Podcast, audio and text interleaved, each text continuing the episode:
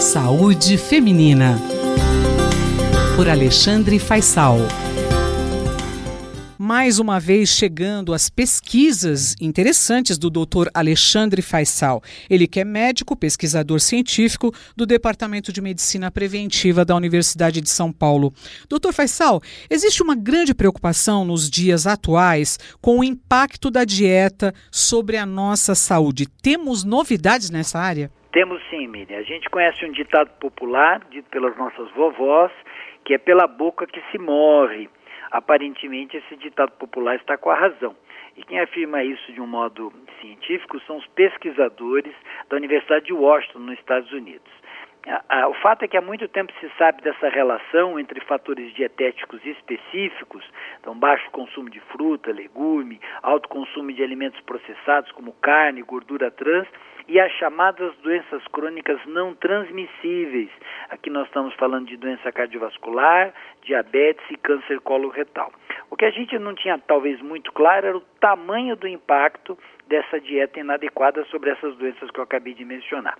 Pois bem, um estudo publicado recentemente no Lancet, um periódico bastante importante, tentou avaliar a relação entre o consumo desses principais elementos e nutrientes em 195 países é, relacionando com mortalidade e morbidade associada às doenças crônicas não transmissíveis.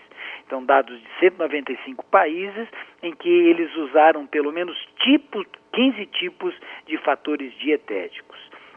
Os fatores dietéticos incluíam uma mescla de baixo consumo de alimentos saudáveis e nutrientes necessários. Aí eu estou falando de leite, cálcio, legumes, fibras, nozes, gordura poliinsaturada e alto consumo de alimentos não saudáveis, carne processada, bebida açucarada, gordura trans.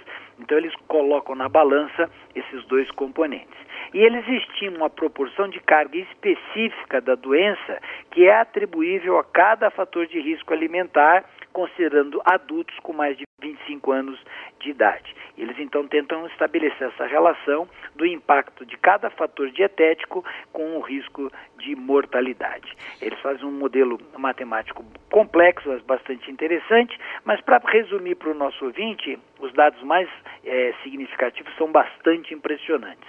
Em 2017, tivemos 11 milhões de mortes é, associada a fatores de risco dietético. Na lista do, do, dos principais é, vilões está a alta ingestão de sódio, a, a baixa ingestão de fruta e a baixa ingestão de grãos integrais. Doutor Faisal, me fala uma coisa: os resultados variam entre os países? Queria que você desse uma mensagem final para o nosso ouvinte. Com certeza, há uma enorme variação do impacto de cada fator dietético segundo o desenvolvimento de cada país.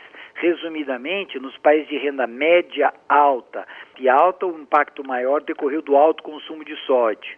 Para países de baixa renda, a, a, preocupação maior recai sobre a baixa ingestão de frutas e grãos como principal fator de risco alimentar.